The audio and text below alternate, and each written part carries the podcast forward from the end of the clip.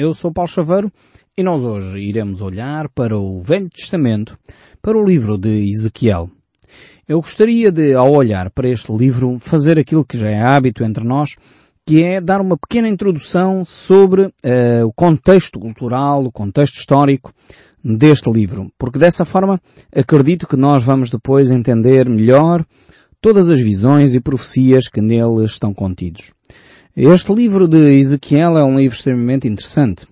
É um dos livros que eh, é apresentado com muitas visões, muitas profecias acerca do futuro. E é fundamental para a nossa compreensão, mesmo do livro de Apocalipse, compreendermos bem aqui o livro de Ezequiel. E Ezequiel era um pregador que foi chamado por Deus para esse fim, para anunciar ao povo de Israel aquilo que era a mensagem de Deus. Nós temos isso expresso logo no verso 3 do capítulo 1, eh, mas eh, ele não teve um ministério muito fácil. Aliás, ele nem estava sequer na terra eh, de Israel quando isto aconteceu. E Ezequiel já tinha sido levado para o cativeiro. E ele estava na Babilónia, preso, ainda que em liberdade, mas estava como refugiado na Babilónia, após a deportação eh, do povo de Israel. Ele foi levado uh, no cativeiro de Jeoaquim, isso é relatado na segunda carta de, ou no segundo livro de Reis, no capítulo 24, nos versos uh, que se seguem ali naquele capítulo. Nós não vamos gastar muito tempo nesta questão, mas de qualquer das maneiras é importante você localizar, em termos históricos, o que estava a acontecer. Relembro que Joaquim reinou 11 anos. E foi nesta altura que aconteceu a primeira deportação uh, do povo de Israel. E nesta primeira deportação foi levado uh, Daniel, não sei se está lembrado, vamos estudar um pouco mais para a frente este livro também, de um profeta que tem visões sobre o futuro e profecias sobre o futuro tremendas também, que nos ajudam a compreender de uma forma mais clara o livro de Apocalipse, juntamente com, com Ezequiel, de facto eles são homens que apesar de contemporâneos, uh, não se conheciam provavelmente. Porque Daniel, como eu estava a dizer, foi levado na primeira deportação e foi levado para o palácio do rei da Babilónia. Portanto, Daniel ficou uh, no palácio do rei da Babilónia. E depois temos a seguir, uh, a este período de 11 anos do reinado de Joaquim, temos o reinado de Joaquim. Aqui temos vários nomes parecidos, poderão confundir, mas um, este rei Joaquim reinou cerca de três meses. E durante o, o ano 597 a.C. é que acontece neste período a segunda deportação para a Babilónia. E foi nesta altura que Ezequiel então foi levado uh, como, uh, portanto, escravo, enfim, como cativo para a Babilónia.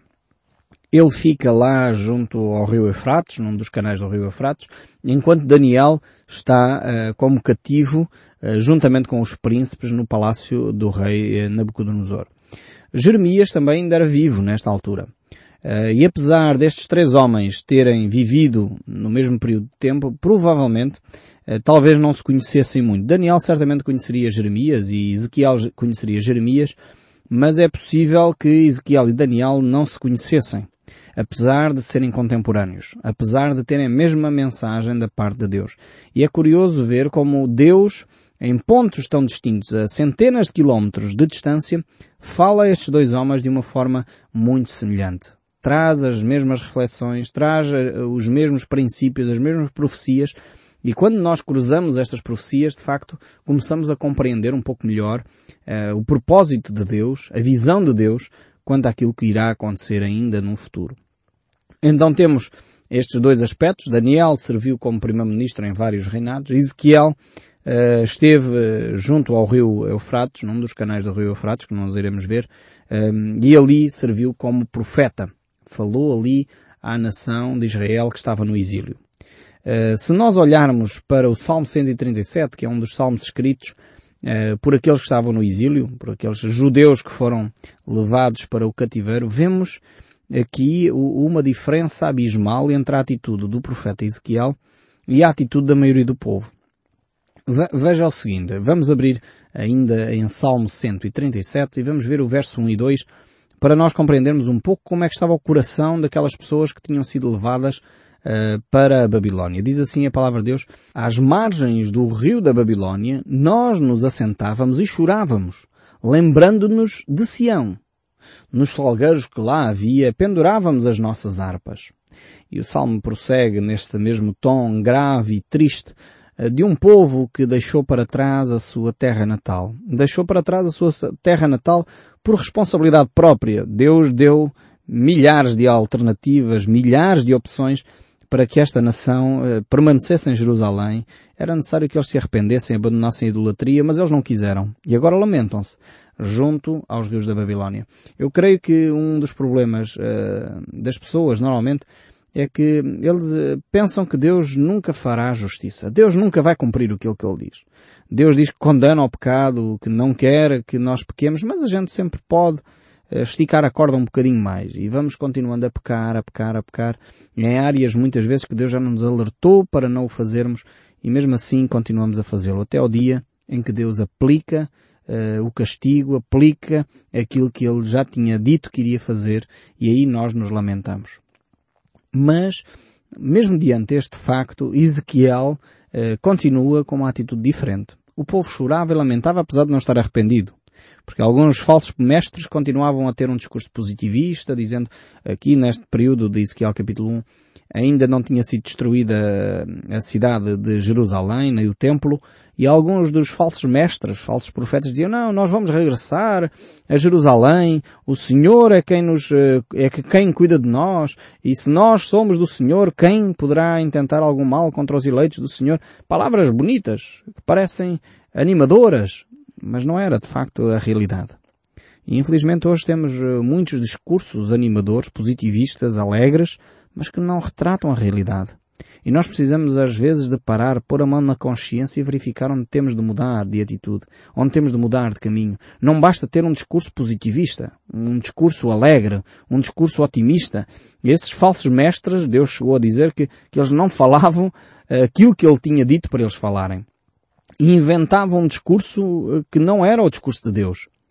E, e realmente, apesar dessa atitude, uh, Ezequiel, ele mantém-se ligado a Deus. Ele não desanima por um lado, mas ele sabe que as consequências são terríveis. Ele sabe, certamente por convívio uh, com Jeremias, que uh, iriam estar ali muito tempo no exílio. Aliás, Daniel diz que ao, ao ler os livros, descobriu que seriam 70 anos. O livro de Jeremias diz que são 70 anos de cativeiro.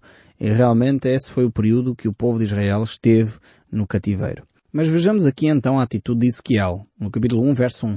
Aconteceu no trigésimo ano, no quinto dia do mês quarto, que estando eu no meio dos exilados, junto ao rio Quebar, se abriram os céus e eu tive visões de Deus. Tremendo este texto bíblico. Uh, se por um lado o povo estava a chorar, estava desanimado, já não louvava a Deus, e que a ideia de que penduraram as suas harpas nas árvores era no sentido, já não cantamos mais cânticos de louvor, já não entoamos mais cânticos de alegria, estamos completamente de rastos. É a ideia aqui de Salmo 137. Por outro lado, Ezequiel diz, eu estava junto ao rio a contemplar a beleza do meu Criador, a contemplar a beleza de Deus, quando os céus se abriram e eu tive visões de Deus. Tremendo. No meio da desgraça nós podemos ter um, um raio de esperança, uma visão do Deus vivo uma visão daquilo que Deus tem para nós, mesmo quando as circunstâncias são adversas. Não é negar as circunstâncias, que é o que faz o pensamento positivo. O pensamento positivo nega a, a, a realidade. Diz, não, não estamos nada doentes, não estamos nada a padecer, não estamos nada... Mas isso não é a realidade. É preferível enfrentar a realidade. É interessante ver que Ezequiel enfrenta a realidade. Ele diz uh, que era já o, o trigésimo ano, não sabemos se era o trigésimo ano da sua vida, ou se era o 30 ano uh, que ele estava no cativeiro. Aqui há dúvidas sobre o que é que ele se refere quando diz que era o 30 ano, mas o facto é que já era o 30 ano em que ele estava no meio dos exilados. Ou seja, ele, ele não nega a sua realidade. Ele não diz, eu estou uh, nos céus, ou eu estou em Jerusalém, eu já estou pela fé não sei onde. Não. Ele estava no meio dos exilados. Esta era a sua realidade. E ele enfrentava a realidade, mas mesmo no meio da realidade adversa, ele consegue vislumbrar a mão de Deus. E este é, é o milagre da fé. É o milagre que consegue ver no meio da, da, doença, no meio da dificuldade, no meio da dor, a mão de Deus. Consegue ter esta visão de Deus. E é muito interessante ver como Ezequiel começa este texto bíblico. É um aspecto extremamente interessante. Ele escreve uh, de uma forma tremenda. Ezequiel aqui vai abordar os seus textos na perspectiva da ação do Espírito de Deus sobre ele.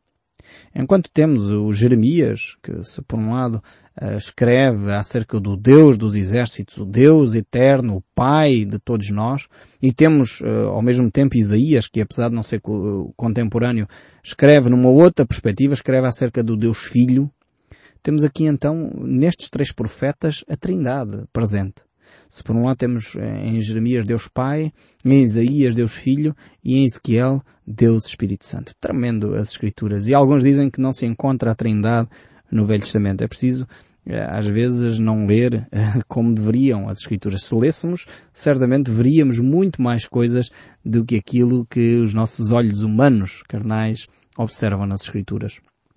Então, durante este período, mais ou menos de 10 anos, os, entre o período em que uh, saíram da deportação de Jerusalém e o período em que foi destruído a cidade de Jerusalém, decorreram cerca de 10 anos. E como eu já disse, havia falsos mestres com pensamentos positivos, discursos positivistas a dizer, não senhora, isto vamos para a frente, vai tudo correr bem, nós vamos regressar a Jerusalém, vai ser um curto espaço de tempo e amanhã já estamos lá de volta, temos que ter pensamento positivo. Ezequiel contraria esta mentalidade dizendo o nosso pensamento tem que ser realista, tem que ser um pensamento alicerçado na fé, um pensamento que é alicerçado na palavra de Deus. E é este o desafio de cada um de nós. Ezequiel profetizou num período talvez dos mais negros uh, da vida espiritual de Israel. No entanto, ele foi de facto um, um dos uh, pregadores, um dos profetas que mais claramente falou uh, da palavra de Deus. Se nós olharmos, por exemplo, para o texto que está em Ezequiel 24, 24, ele diz, assim vos servirá Ezequiel de sinal. Segundo tudo o que ele fez, assim fareis. Quando isso acontecer, sabereis que eu sou o Senhor Deus. Ou seja, a própria presença deste homem era só por si um sinal, só por si um testemunho, só por si a sua presença falava àquele povo. Ele era o profeta da glória de Deus. Ezequiel e Daniel descrevem e, e relatam realmente uh, questões tremendas quanto ao futuro. E o próprio apóstolo João uh, vai descrever algo semelhante mais tarde, muitos séculos mais tarde, quando está exilado na ilha de Patmos, escreve o livro da Revelação, ou o livro do Apocalipse, ele de facto vai descrever um, cenários idênticos. E é nestas experiências, às vezes traumáticas, dolorosas, difíceis, que Deus se revela na sua total grandeza. Eh, eu espero que esta pequena introdução nos tenha ajudado a compreender o contexto no qual Ezequiel vai proferir eh, a sua mensagem. Uma mensagem num ambiente difícil, onde as pessoas estão completamente de costas voltadas para Deus, onde não querem ouvir falar de Deus sequer, estão desanimadíssimos, talvez alguns revoltados, a pensar que Deus é que era o culpado, quando na realidade foram eles os culpados das suas ações. Mas isto é comum em, em todos nós seres humanos. Nós fazemos as asneiras, sofremos as consequências das nossas asneiras e depois dizemos que mal é que eu fiz a Deus. Não sei se você já ouviu esta palavra. Às vezes nós fazemos isso com Deus. Ah, mas que mal é que eu fiz a Deus para estar a sofrer isto? Pois, se fizermos o rol do mal que nós fizemos a Deus, calhar vamos ter uma lista grande. E de facto temos esta atitude normalmente ambígua não reconhecendo as nossas falhas nem fraquezas. Mas Ezequiel está neste contexto e é neste contexto que ele vai falar e proclamar as verdades de Deus. Não é um contexto nada fácil. Mas ele vai falar acerca da glória de Deus. É interessante ver que Ezequiel eh, vai descrever, e o texto começa por dizer que ele tem visões de Deus. É interessante eh, ver isto. São visões de Deus. Não está a dizer que é o, a imagem realista de quem Deus é. Temos que distinguir estes dois aspectos. Uma coisa é uma visão uma coisa é aquilo que nós uh, nos apercebemos, uma percepção. Outra coisa é a realidade. Porque Deus, uh, na realidade, nunca olho humano viu. E a Bíblia está cheia desses exemplos, nós voltaremos a isso uh, no próximo programa, provavelmente, com muito mais uh, cuidado. Mas temos aqui então este aspecto uh, que o texto nos deixa, que do verso 1 do capítulo 1 até ao capítulo 7, vai ser manifesta a glória de Deus e a missão do profeta. É o texto principal que nós vamos tratar. Depois do capítulo 8 ao 24, nós iremos ver a glória de Deus e o completo cativeiro de Israel e o afastamento desta mesma glória do povo de Israel. Do capítulo 25 ao 32 nós temos a glória de Deus e o julgamento de Deus para com a nação de Israel. E no capítulo 34 até 48 temos a glória de Deus e o reino futuro. Se nós voltarmos ao primeiro capítulo, vamos eh, ver aqui eh, esta visão que, que de facto eh, Ezequiel vai ter. E vai ser uma difícil tarefa que nós vamos ter pela frente, tentar descrever o que é que acontece aqui, o que é que Ezequiel está a ver e, de facto, qual a interpretação que nós temos acerca destes textos bíblicos. um dos maiores teólogos de todos os tempos, Calvino, ele disse que esta secção do livro de Ezequiel é uma secção de difícil entendimento. E eu tenho que concordar com ele. Realmente é uma secção com, que, que nos leva um, a ter algumas dificuldades em compreender. No entanto, eu quero dizer, uh, de uma forma muito clara e categórica, que aqui estes capítulos iniciais de Ezequiel não estão a falar nem de ovnis, nem de aviões, nem da era mecânica em que nós estamos agora. Portanto, não quer dizer que aqueles fenómenos que ele relata no seu livro aconteçam na nossa época, mas não é disso que se está a falar. Aqueles aparelhos que se vão ver ali, aquelas rodas flutuantes que ali vão, vão aparecer naquela profecia, não estão a falar dos aviões. Uh, portanto, é necessário nós dizermos isto, porque senão as pessoas começam a tentar tirar ilações uh, daquilo que não é possível tirar ilações. Mas nós vamos então ler este verso 1 de novo, e tentar começar a compreender um pouco estes aspectos aqui uh, do texto bíblico. Diz assim, aconteceu no trigésimo ano, no quinto dia do mês quarto, que estando eu no meio dos exilados, juntos do rio Quebar, se abriram os céus e eu tive visões de Deus. Como eu já disse, o primeiro aspecto aqui importante salientar é que Ezequiel teve uma visão de Deus e não é necessariamente a realidade tal qual ela se apresenta. É uma visão de Deus e não a presença do próprio Deus. Isto é vital nós compreendermos. E mesmo diante desta visão de Deus, hum, a atitude da maior parte dos profetas era de, de, ficar prostrado diante de Deus. Mas nós vamos continuar a nossa leitura e diz o verso 2. No quinto dia eh, do referido mês, no quinto ano do cativeiro do rei Joaquim, veio expressamente a palavra do Senhor a Ezequiel, filho de Buzi, o sacerdote, na terra dos caldeus, junto ao rio Quebar, e ali esteve sobre ele a mão do Senhor. Vejamos aqui estes textos eh, tremendos. Eles localizam-nos eh, exatamente de uma forma concreta o sítio onde esta visão uh, surgiu. Mas ao mesmo tempo também nos identificam de uma forma muito clara quem era o receptor desta visão. Portanto, era Ezequiel, filho do buzio sacerdote. Não era alguém assim de uma forma uh, tipo fábula. Esta história aconteceu efetivamente. É uma personagem real que tem um pai conhecido por todos. Uh, o seu pai era sacerdote, portanto era possível identificar esta família. E também era possível identificar exatamente o local geográfico onde esta visão ocorreu. E verificar ali também que a mão de Deus estava uh, sobre uh, Ezequiel. Portanto, Ezequiel estava a uma distância considerável de Daniel. Eles estavam os dois no cativeiro. Daniel tinha chegado primeiro, tinha vindo na primeira deportação. Ezequiel tinha vindo na segunda. Eles estavam os dois uh, na Babilónia, mas provavelmente eles não se conheciam. Depois nós, quando vermos as, as visões que Daniel teve, certamente vamos perceber de uma forma melhor ainda as visões que Ezequiel tem aqui. E o verso 4 nos diz, Olhei, e eis que um vento tempestuoso vinha do norte, e uma grande nuvem, como fogo, a revolver-se, e resplendor ao redor dela, e no meio disto uma coisa como um metal brilhante que saía do meio do fogo. Esta é de facto uma visão, diria, aterradora. Uh, e isto é só o começo da nossa profecia aqui. Eh, provavelmente esta visão representa muito mais quase o género de uma explosão, de uma bomba. Não sei se você está a conseguir imaginar, através destas palavras que Ezequiel descreve aqui, exatamente isso, uma nuvem envolta em fogo. Uh, e no meio dela um brilho de metal. Eu não estou a dizer com isto que é o que Ezequiel está a falar. Ele não está a falar aqui de uma guerra, não é disso. O que estou a dizer é que esta imagem que ele tem aqui é parecida com uma explosão de uma bomba. Nós já iremos ver o que é que isto significa. Ele começa por identificar este vento tempestuoso que vinha do norte.